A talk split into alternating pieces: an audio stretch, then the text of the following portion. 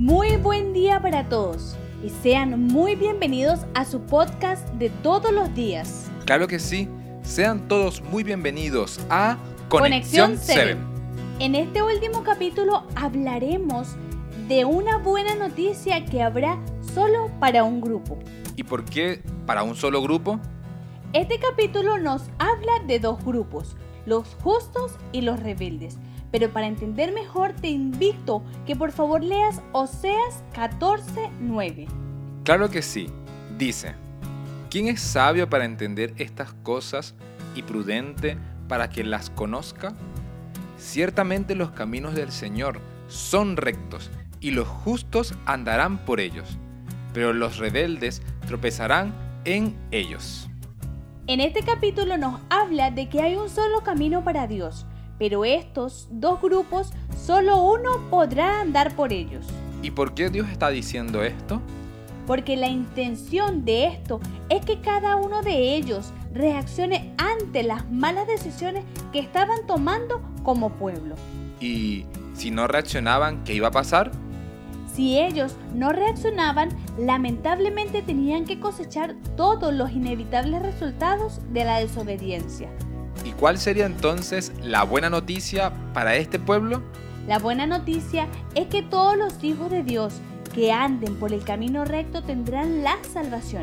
Es decir, Dios nos está llamando a andar por sus caminos, que son buenos y seguros. Qué interesante.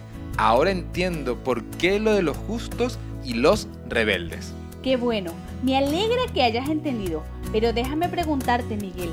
Entonces, ¿cuál crees que sea el grupo en el que quisieras estar? Obvio que en el grupo de los justos, los que dejan guiarse por el Señor. Así es, porque Dios ha provisto todas las herramientas posibles para que sigan la senda correcta y no tendremos excusa de no poder seguir en ella, a menos que decidamos alejarnos. Estoy totalmente de acuerdo contigo. Y tú, querido oyente, ¿en cuál grupo desearías estar? De esta forma, te invitamos a orar. Maravilloso Creador, damos las gracias por tantas bendiciones que nos regalas en este libro de Oseas. Gracias porque nos invitas a andar por el camino correcto para la salvación.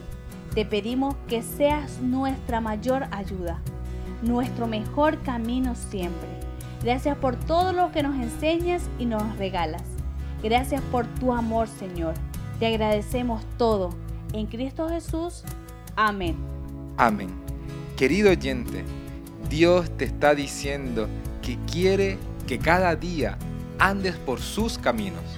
Él quiere que tú escojas bien, que estés en el grupo de los rectos, en el grupo que llegará a obtener la salvación. No olvides que te esperamos para el día de mañana con un nuevo libro, con un nuevo podcast de Conexión 7. Dios te bendiga.